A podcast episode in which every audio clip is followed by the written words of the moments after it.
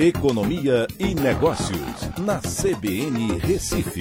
Oferecimento Cicred Recife e Seguros Unimed. Soluções em seguros e previdência complementar. Atena BGA Investimentos, o escritório referência da XP Investimentos em Pernambuco.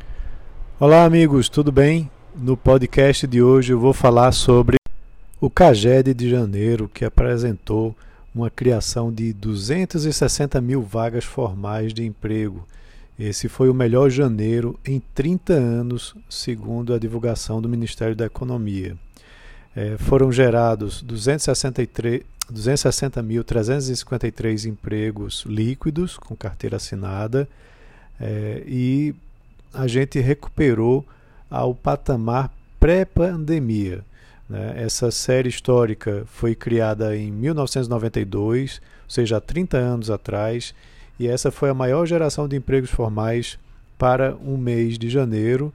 Né? E em segundo lugar, é, tinha sido em 2010, com 181.419 vagas. Esse resultado ele aconteceu né, com provavelmente uma retomada forte, que a gente já vê em outros dados que aconteceram para o mês de janeiro.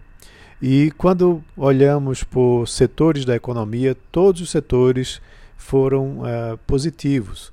A indústria gerou 90 mil vagas, o setor de serviços, 83 mil vagas, eh, e em terceiro lugar, o setor de construção, com 43 mil vagas.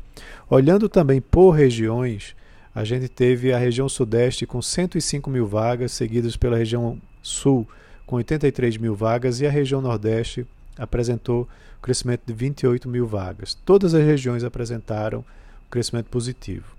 Vale lembrar que esses são apenas os trabalhadores formais, né? não inclui aí o emprego informal, que tem apresentado uma elevação durante esse período de pandemia.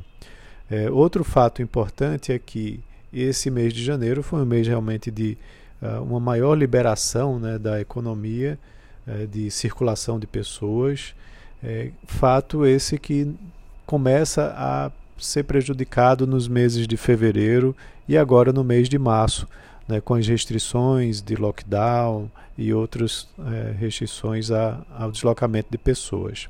Então esse número deve ter uma piora nos meses seguintes aí de fevereiro e março. Também vale lembrar que está prometido até o final dessa semana a sanção presidencial de uma nova rodada daquele programa de manutenção de empregos que funcionou bem no ano passado.